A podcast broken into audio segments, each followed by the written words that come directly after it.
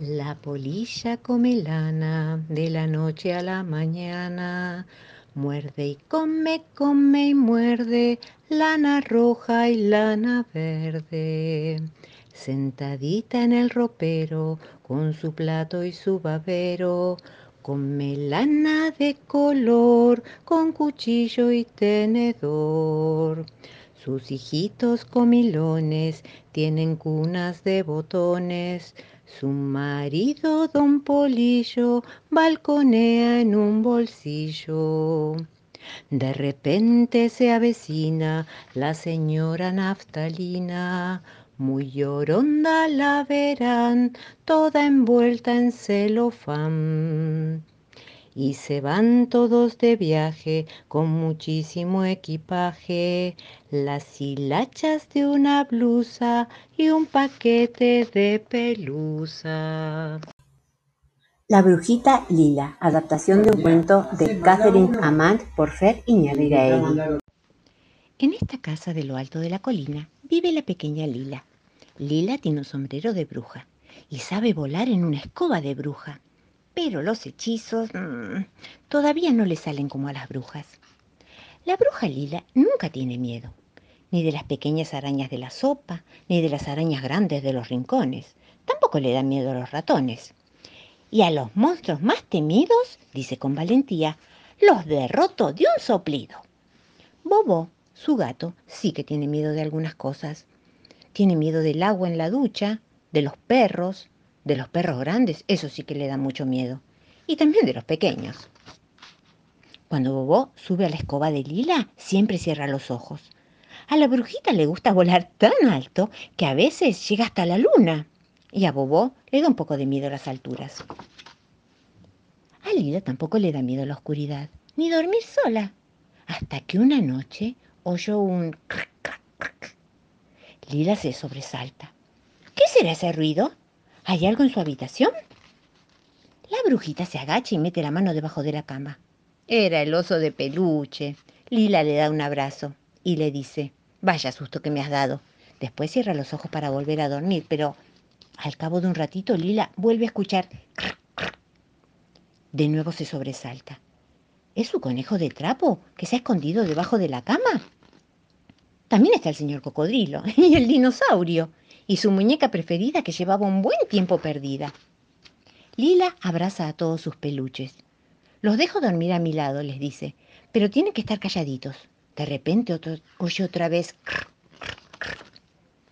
Lila se levanta de la cama y se asoma con mucho cuidado y se encuentra con dos ojos que la están mirando. La brujita da un grito, se tapa con la manta y le dice a sus peluches, hay un monstruo debajo de la cama, escóndanse, que no quiero que nos coma. Pero no es un monstruo, es su gato Bobó, que le ha gastado una broma. Pobre Lila. ¿No decías que nunca tenías miedo? preguntó el gato. Y ahora que están todos, ya puedo dormir. Dulces sueños. Cocinera como yo no hay dos, ya mi fama es internacional. Hoy me llaman de París o me llaman de New York, cocinera como yo no hay dos. Preparando un plato raro estoy, preparándolo para mi amor. Al comer se dirá, esto sí que es un manjar, cocinera como tú no hay más. Cocinera como yo no hay dos, ay qué ganas tengo de llorar. Ya los dedos me quemé, de pimienta me pasé, cocinera como yo no hay más. Milena y Nico, adaptación de un cuento de Lauren Child por Fer Iñárritu. Milena está feliz. Hoy mamá y papá han traído su nuevo hermanito Nico a casa. Es súper pequeño y súper guapo. Papá dice que es súper parecido a mamá. Mamá dice que es súper parecido a papá. La tía Sil dice que es súper parecido a Milena. El abuelo dice que es súper parecido a la abuela. Y la abuela dice, es un bebé de propaganda. Nico ha ensuciado hoy ocho pañales. Papá dice que es súper inteligente. Esta tarde a Nico le dio hipo. Mamá dice que es súper dulce. Nico le retorció el dedo a la tía Sil ayer a la mañana. Y la tía Sil dijo que es súper fuerte. Nico guiñó un ojo esta tarde. Papá dice que es súper despierto. Nico da pataditas en el aire. Mamá dice que es súper deportista. Milena da 12 volteretas seguidas, hace la vertical y un salto mortal. Pero nadie se da cuenta. Ouch. Anoche, Nico se hizo caquita en la bañadera.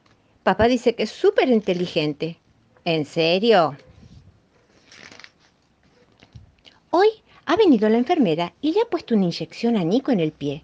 Nico lloraba, lloraba mucho. Mamá lloraba, papá lloraba, la abuela lloraba, el abuelo lloraba, la tía Sil lloraba, todos lloraban, menos yo, Milena. Milena lo besuqueó todo por todas partes y le hizo miles de cariñitos y lo acunó hasta que se durmió. El abuelo dice que Milena es súper buena. La abuela dice que Milena es súper valiente. La tía Sil dice que Milena es súper mayor. Milena está feliz. Papá y mamá dicen que Nico tiene mucha suerte de tener una hermana como Milena. Vamos a ser mejores amigos, dice Milena. Te quiero, Nico. Que se vengan los chicos de todas partes, que estén los de la luna y los de Marte, que se vengan los chicos de los planetas, prendidos de la cola de algún cometa, que no falte ninguno pa' mi cumpleaños y que no se preocupen por los regalos. La la la la la la la la lero. Que se vengan los chicos del mundo entero. Un niño cavernícola, un cuento de David Elliott, adaptado y contado por Fer Iñarrigaegui. Esta es la historia de un niño que vivió hace mucho, mucho tiempo, pero mucho, mucho, mucho, ¿eh? El nene se llamaba Ciro. Ciro vivía en una cueva. Ciro tenía un garrote, porque Ciro era un niño cavernícola. Una mañana, Ciro paseaba buscando frutos silvestres para comer y se encontró con Francesca. Ella era un cachorro de mamut lanudo. Enseguida se hicieron amigos. Todos los días Ciro y Francesca jugaban juntos. Ella era cada día más grande, y más grande, y más grande, y más grande. Y el amor entre Ciro y Francesca también era grande, grande, grande.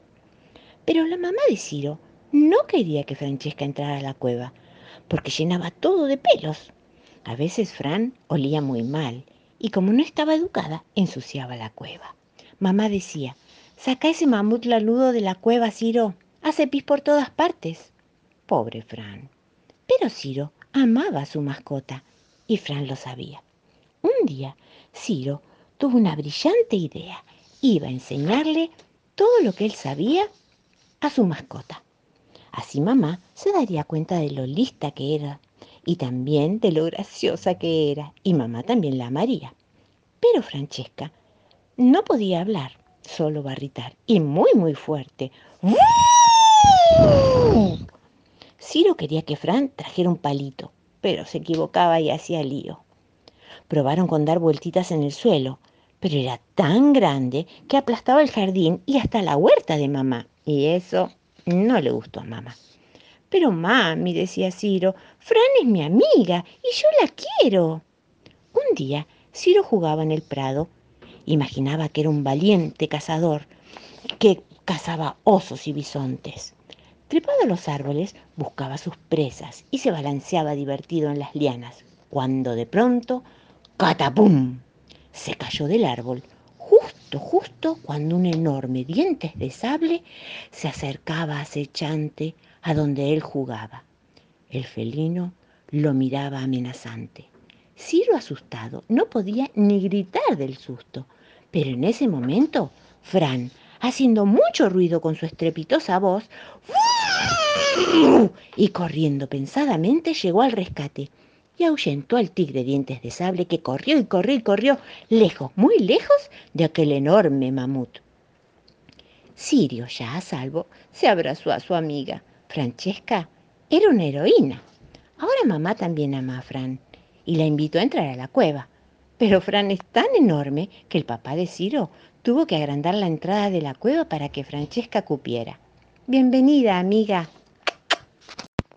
A la orilla del río había un camello, se quejaba de tener muy largo el cuello, y en la otra orilla un sapo absorto, se quejaba de tener el cuello corto. Niña, yo te suplico, el cuello ni tan largo ni tan chico. Cuentan que la infanta Isabel se hurgaba la nariz con un clavel y que la infanta Eulalia hacía lo propio con una dalia. Caray con las infantas, las cosas que hacían con las plantas. En China un mandarín usaba en el sobaco peluquín y en Rusia un tal Andrulo tocaba la trompeta con el trulala, trulala, trula, trula, trulala.